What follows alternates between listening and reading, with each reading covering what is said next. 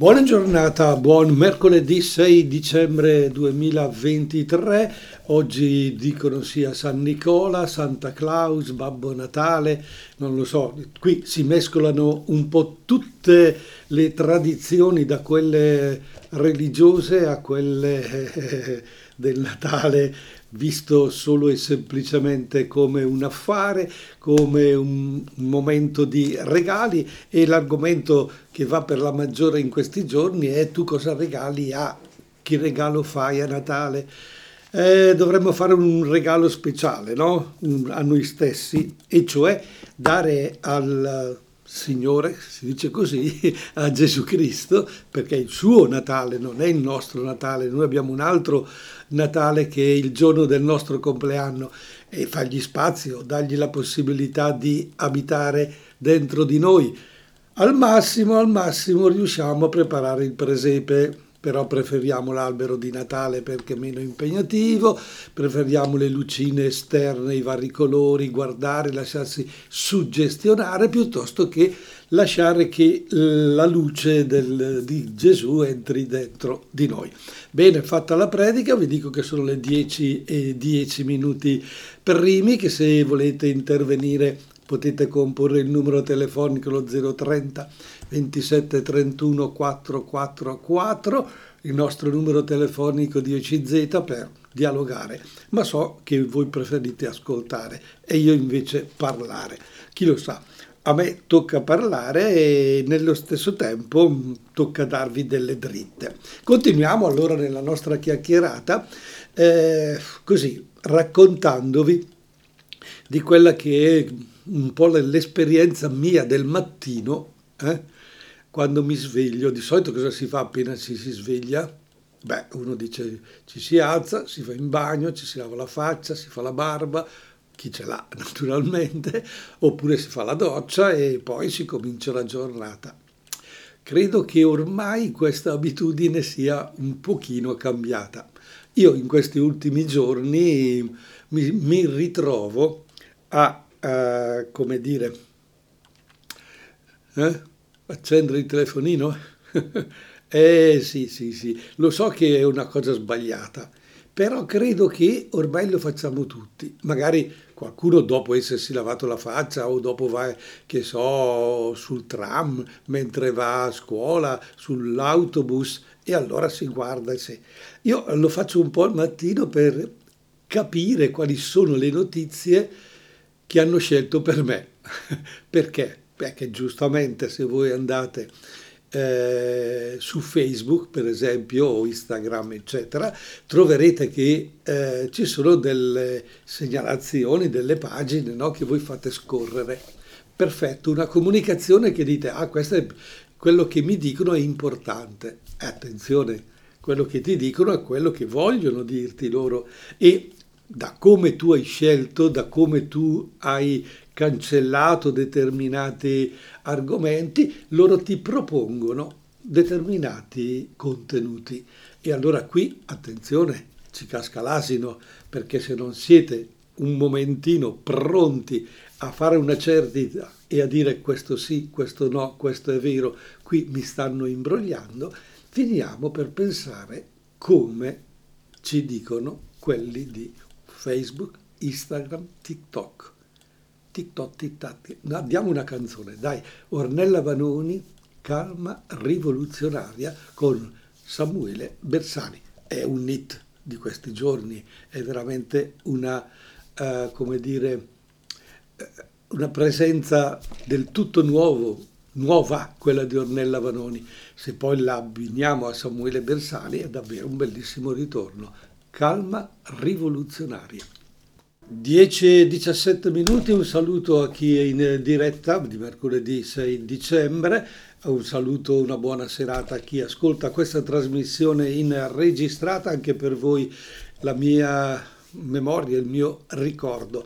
Bene, facciamo un passettino indietro e stavamo parlando come il mondo di internet ci coinvolge, ci propone tante notizie, tanti argomenti e eh, il sottoscritto al mattino in, queste, in, questi giorni, prima ancora di lavarsi la faccia, come si dice, restando ancora, come dire, per un attimo a letto, si scorre velocemente le ultime notizie di Facebook e eh, si fa una cernita. Ecco, questo è molto molto importante. Cioè su ogni eh, proposta che ci viene fatta uno si deve chiedere che sta succedendo. Ecco, per esempio, io ho eliminato completamente, non guardo neanche il titolo proprio, eh, in quella che è la rubrica segnalata come non ci posso credere perché sono tutte delle notizie decisamente gonfiate e soprattutto usando i doppi sensi, le, le, mezze frasi, di farti intuire chissà quale argomento o chissà cosa c'è dietro una relazione tra un, un gossip e l'altro. E quindi io proprio scarto queste proprio, sto quasi dicendo che sono delle rubriche, hanno inventato proprio un modo di fare questo giornalismo, pettegolezzo, gossip, ma di bassissima lega e quindi li scarto e di fatti eh, viene descritta la segnalazione, ma sei sicuro che perché per 30 giorni non ti faremo più ascoltare. Poi vedo che dopo tre giorni, dopo quattro giorni ci sono ancora le notizie. Attenzione dunque non solo alle fake news, ma anche al modo sbagliato di proporsi a, a chi eh, si accosta proprio all'interno di questi eh, Facebook, TikTok Instagram. Ma vi posso dire che stamattina invece ho fatto una eh, scoperta davvero eh, coinvolgente. Uh, mi è capitato così, no? Perché fai scorrere queste notizie e mi è capitato uh, di vedere e di ascoltare l'intervento del papà di Giulia ai funerali. E vi dico che sono rimasto davvero sorpreso in modo positivo e mentre per tante altre notizie arrivo a metà, anche se sono importanti, e dico va bene, ho capito, lascio, eh, passo alla prossima, mi sono invece soffermato ad ascoltare fino in fondo. Questo papà che invita davvero a trarre dalla sua esperienza eh, così dolorosa, così devastante, un aspetto positivo e a indicare delle soluzioni eh, diverse da quelle che noi penseremmo. Questo papà che perde la figlia a 22 anni per un femminicidio di chi voleva a tutti i costi stare con lei perché diceva di amarla e nello stesso tempo qualche mese fa eh, aveva perso la moglie e ha ancora con sé altri due figli e si rivolgeva a questi due figli proprio per dire che nella, nella loro vita a tre non ci si deve fermare, ma bisogna raccogliere l'eredità e interrogarsi su quello che è accaduto. Ecco, io vi confesso che mi sono soffermato proprio fino all'ultimo, fino all'ultima parola e, e ho riflettuto, ho pensato e anch'io come sacerdote molte volte proprio parlo alla gente e cerco di aiutare eh, la gente a riflettere e capire. E qui c'è stata una bellissima lezione. Certo, la voce poteva eh, sembrare anche troppo decisa, no? perché nella commozione noi ci aspettiamo un pianto, un momento di difficoltà. E invece la sua voce era pacata, le parole che ha pronunciato si vede come sono state soppesate una per una in questi 15-20 giorni di questa tragedia immane che ha uh, come una valanga travolto questa famiglia ma la precisa volontà di andare avanti e la precisa volontà di fare in modo che queste, che queste esperienze così dolorose possano dare un senso ai prossimi giorni, ai prossimi anni, pross- e, e soprattutto arrivare a migliaia e migliaia di persone. Sì, erano migliaia di persone al funerale presenti, ma credo che siano, voglio proprio sperarlo, milioni di persone che anche attraverso appunto Facebook, YouTube tutti questi eh, possano ascoltare queste parole, meditarle. E guardate che di questi, di questi esempi positivi ce ne sono davvero, davvero tanti. Ci sono delle proposte che possono aiutare e a riflettere ciascuno di noi. E allora benvengano questi, questi strumenti, benvengano, venga questo nuovo modo di comunicare.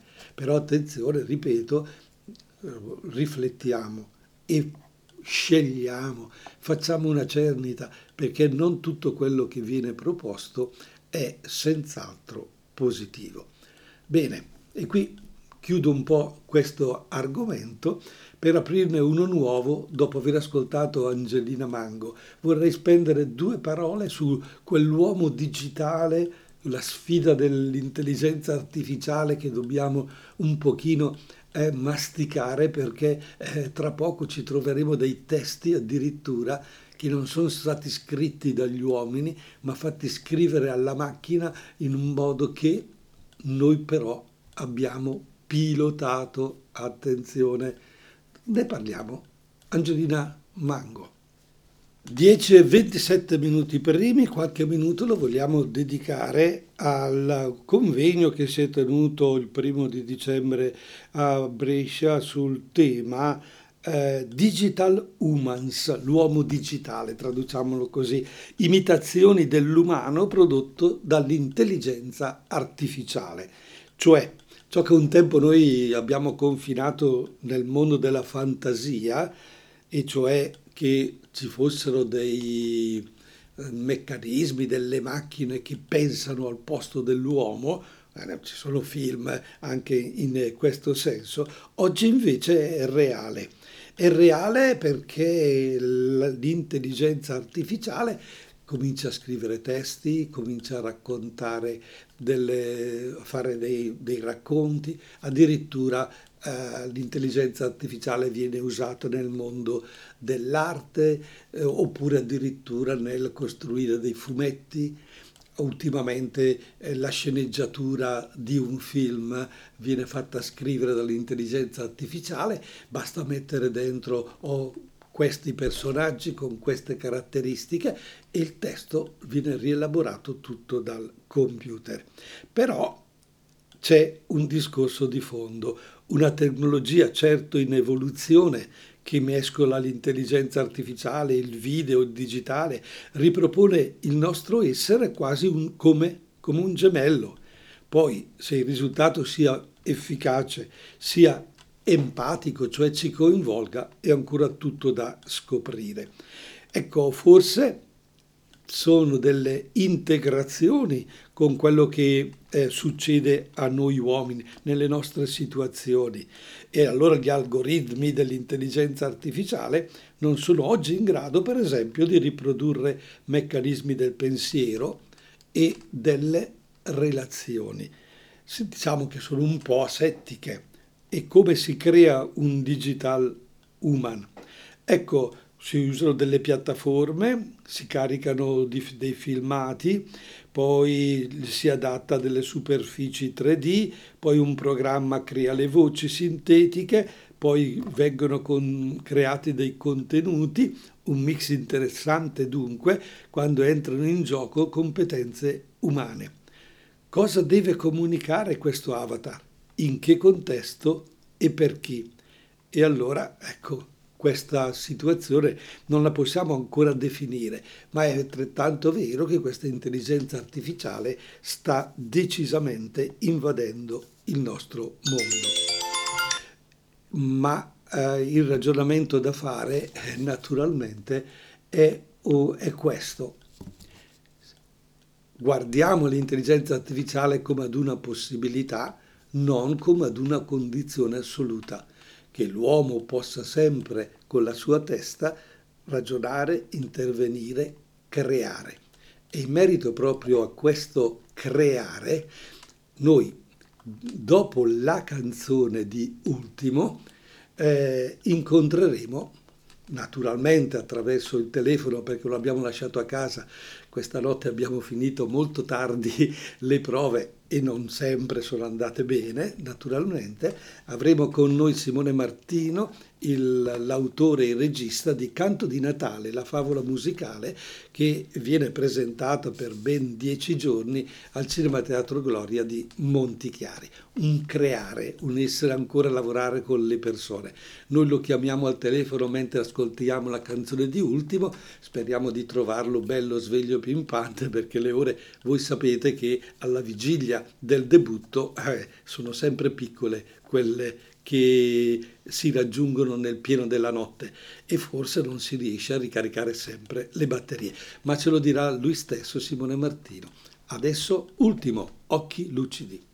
E lasciamo ultimo con occhi lucidi, 10 e 34 minuti primi di mercoledì 6 dicembre 2023, per chi ascolta la trasmissione in diretta, per chi invece ci segue la sera non so che ore siano, ma ancora buona serata a tutti voi. Prima di ascoltare questa canzone ho dato la possibilità, eh, vi ho anticipato l'argomento che avremmo toccato in questa ultima parte della nostra trasmissione e vi ho detto che abbiamo un ospite al telefono, ma non voglio ancora sentire la sua voce perché voglio introdurre questo argomento e quindi salutare il nostro ospite con le prime parole di due articoli che eh, sono usciti usciti in questi giorni.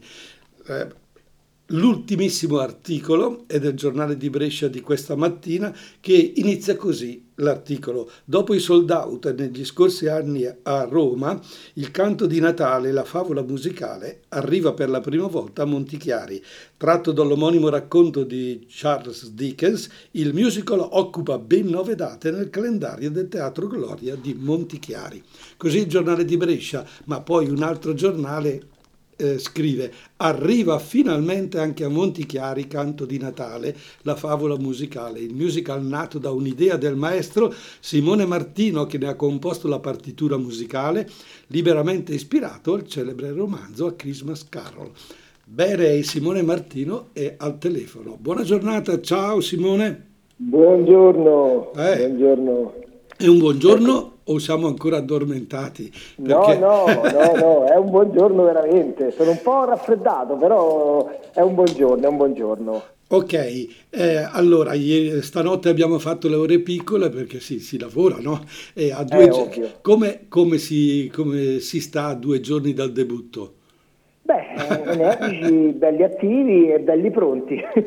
Bello. Sì, super operativi. Sappiamo, sappiamo tutti no, che le difficoltà ci sono sempre fino all'ultimo e sappiamo che per, per, noi, perché ormai chi mi conosce sa che in questo mondo ci sono dentro dalla testa ai piedi, quando si arriva all'ultimo, quando si debutta sul palcoscenico vorremmo avere almeno altri 15 giorni, no? Per... Esattamente, esattamente, esattamente così. Però, però, Simone, tutto sommato hai scelto di portare, tra virgolette, al nord la tua opera che è di qualche anno fa. Ma perché proprio in questo periodo, quando la gente non esce più di casa dopo il Covid, non va più a teatro, va poco al cinema, così almeno stiamo notando, anche se negli ultimissimi giorni, proprio in vista del Natale, c'è, c'è, un risveglio al cinema, in particolare per una pellicola o l'altra, e anche a teatro qualche prenotazione magari in più o qualche spettacolo sold out. Tu hai sempre fatto sold out, ti aspetti sold out anche adesso?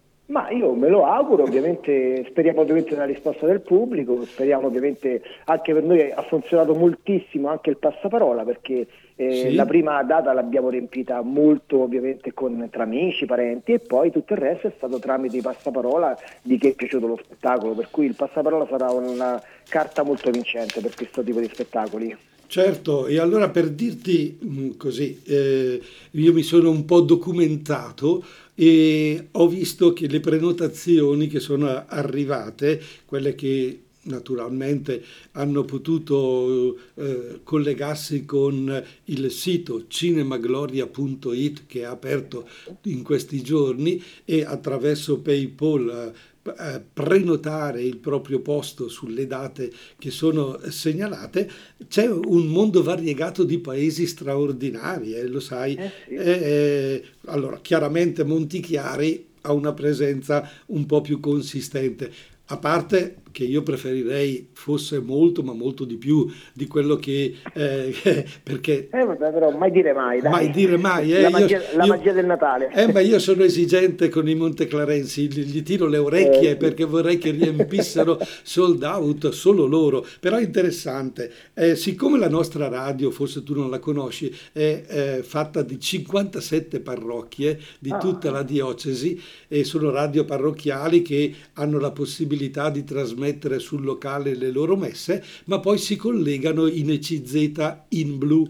Tu conosci in blu perché a Roma è il circuito che è nato proprio di, di tutte le radio cattoliche d'Italia. E qui nel Bresciano noi abbiamo creato un, un network eh, di radio parrocchiali 57 eh, si chiama Emittente Cattolica Zonale ECZ, eh, non c'è solo RTL. Oh c'è anche l'ECZ. Ebbene, eh, i paesi sono tantissimi e sarebbe interessante, mi permetti, ti rubo un po' la parola, per dirti da quanti paesi, bresciani e non bresciani, perché vorrei stupire la gente di come si stanno interessando a questo eh, spettacolo. Per esempio, gente di Mazzano, Castelmella, Verona, Brescia città, Monza, Como, del Bresciano, Carpenedolo, Gottolengo, Bagnolomella, Cortefranca, Castel Goffredo sul Mantovano, Sarezzo, Pozzolengo, del Garda, Lonato, Pontoglio, Mantova, addirittura città, San Felice, San Benedetto del Tronto, da dove sei andato a trovare questi amici eh, San Benedetto? Eh. Beh, perché giustamente dobbiamo ricordarlo. Dopo, dopo le... Qualcuno verrà anche da Roma sicuramente. Certo, perché tu sei romano e, e quindi vogliamo smuovere anche gente un po' da tutta, da tutta Italia, Italia, in questo senso. Quindi eh, questa esperienza de, di questo canto di Natale, quando nasce nella tua testa? E quando si concretizza e perché lo hai recuperato? Guarda quante domande che ti faccio. Esatto, nasce nel 2015 esattamente come partitura.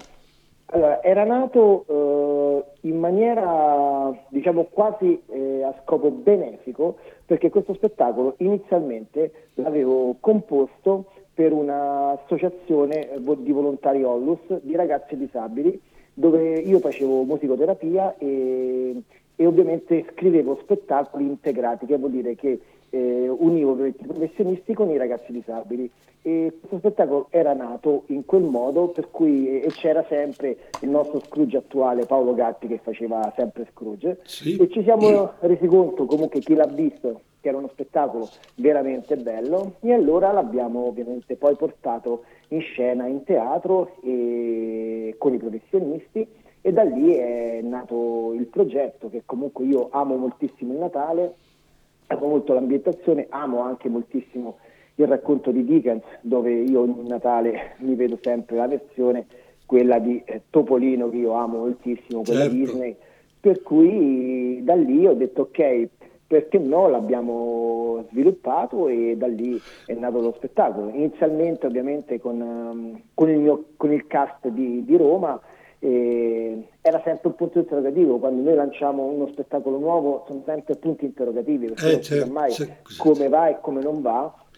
Certo. Ovviamente è partito con le prime date un po' a rilento periodo, cioè l'ultimo periodo di, prima de, de, del debutto, poi negli ultimi giorni si è sviluppato la magia per cui eh, hanno iniziato a acquistare i biglietti, le prime date le abbiamo riempite tutte e da lì c'è stato questa, questo, eh, come detto prima, eh, gigantesco passaparola che ha ha riempito praticamente quasi tutte le serate perché noi avevamo overbooking, abbiamo dovuto allontanare le persone. Benissimo, speriamo di allontanarne alcune anche noi post domani e, e di rottarle sulle date dopo Natale, sarebbe interessante. Beh, altri quattro posti volendo si possono inserire, per cui certo. magari posto privilegiato. sì, sì, sì, sì, sì.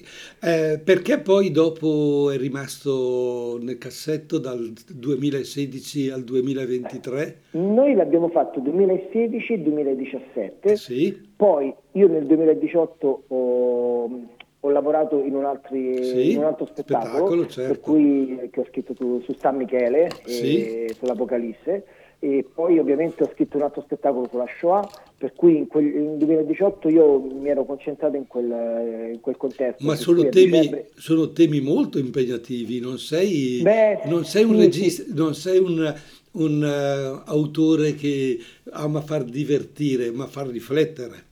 Beh sì, ma io penso che comunque allora, in ogni spettacolo c'è sempre uh, una riflessione di base, per me non, non, esiste uno spettacolo se non c'è una riflessione, certo. si viene soltanto cioè, eh, nella parte diciamo comica o la parte ovviamente un po' più leggera, io li inserisco però sempre con una base di riflessione, cioè per noi anche ogni spettacolo, eh, a parte ovviamente eh, quello de, della Shoah, certo. che è normale, eh, anche se lì abbiamo trovato dei momenti abbastanza, cioè per alleggerire un po' la situazione sì. del, del, contesto che andiamo sì, a raccontare, sì, infatti, ma sono uno così che mi piace raccontare e soprattutto far riflettere le persone, infatti come è il canto di Natale, cioè nel certo. senso racchiude un po' tutto quanto da dalla chiusura delle persone che comunque anche le persone più chiuse e le persone più con meno possibilità diciamo, di cambiamento riescono alla fine a cambiare poi ovviamente come lo farà il nostro Scrooge lo vedrete in teatro ovviamente eh, però certo. sì, sì, sì. ovviamente vi aspettiamo io farei una pausa musicale quindi faccio respirare te e anch'io poi mi dirai Uh, mi dirai se i testi, le musiche, eh, eccetera, perché le, se li hai scritti sì. tutti tu, cioè, perché è importante tutto questo. E anche così pro, preparati sulla domanda, ma il 2019, l'anno del Covid, ti ha seduto o ti ha fatto creare altro?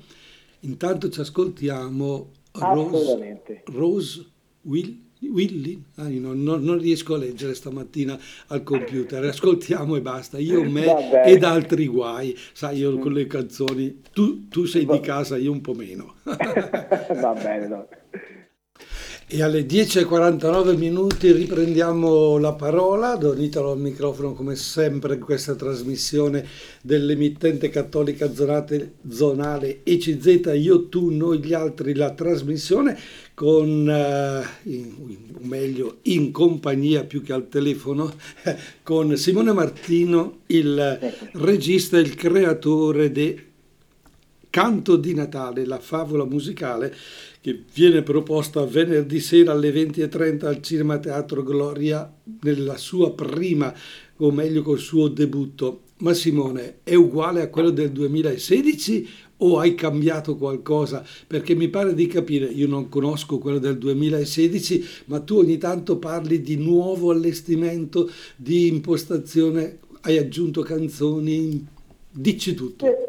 Allora, eh, diciamo che lo spettacolo all'incirca è, è, quello. Ho cambiato qualcosa a livello diciamo, di, di, scrittura, di testo, e, sì. per cui ho, ho, sistemato, più che altro l'ho adattato anche allo spazio dove dove ci siamo, cioè dove certo, siamo adesso, per cui è, è normale che ogni... La scenografia, ogni la scenografia esatto. che sarà diversa rispetto a quella del 2016 naturalmente. Totalmente, lì avevamo un teatro diciamo molto più... cioè era un teatro di pietra, eh, infatti era molto bello e aveva praticamente una scenografia naturale Bello. perché noi illuminavamo i muri e i muri ovviamente creavano questa scenografia che aveva questo arco in mezzo era veramente molto suggestiva. eh, molto suggestiva esattamente. e adatta anche al periodo del 1873 quindi Beh, costruzioni sì, sì, perché... che... prego.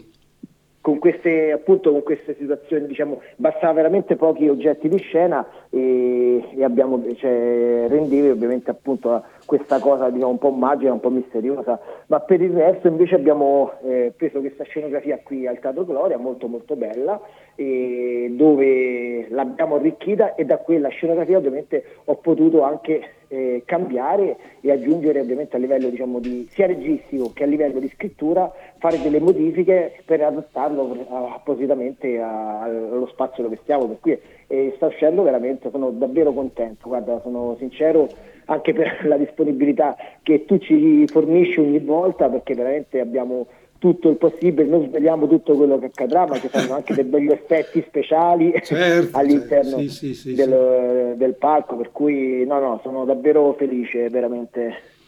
Ecco, però qui sul giornale di Brescia di oggi, dal quale abbiamo preso lo spunto, eh, si sottolinea che... Eh, dice ad eccezione di pochi protagonisti, il nuovo cast di circa 30 elementi è composto per lo più da attori provenienti dalla zona bresciana. Esatto, esattamente. Guarda, questo è stato un, uh, un nuovo esperimento.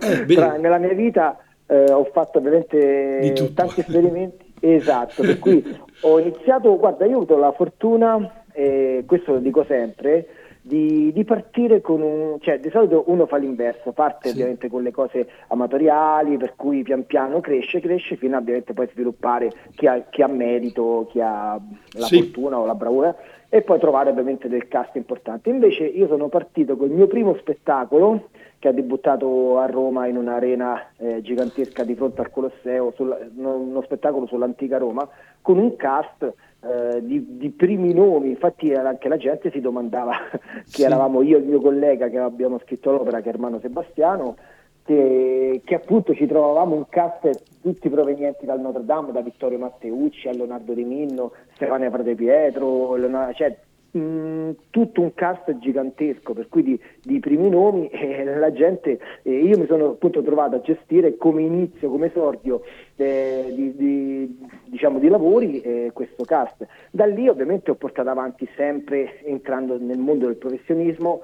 Eh, sempre cast comunque abbastanza importanti e, e, grandi, cioè nel senso anche a livello di spessore, infatti tra questi citiamo anche so, i vari Gaudiano, che adesso ha vinto tale quale e, sì. ha vinto Sanremo, per cui giustamente tutti grandi nomi, e, però adesso questi mi sono buttato in questa nuova avventura, cioè nel senso di lavorare con dei professionisti, per cui come ho citato prima, eh, ricoinvolgere il nostro storico Scrooge che è Paolo Gatti, sì. che lui c'era fin dagli albori in questo ruolo perché veramente è il suo ruolo, penso. È comunque... magnetico, è magnetico. Esatto, esatto, esatto. Cioè, magnetico, quando... forte, ma allo stesso tempo anche ti strappa anche un sorriso, sì. perché è uno Scrooge particolare, per cui è burbero, io, cattivo. Io, io, l'ho sbirciato nelle prove qua e là e ti posso dire che lo, gli occhi si fermano sulla sua faccia.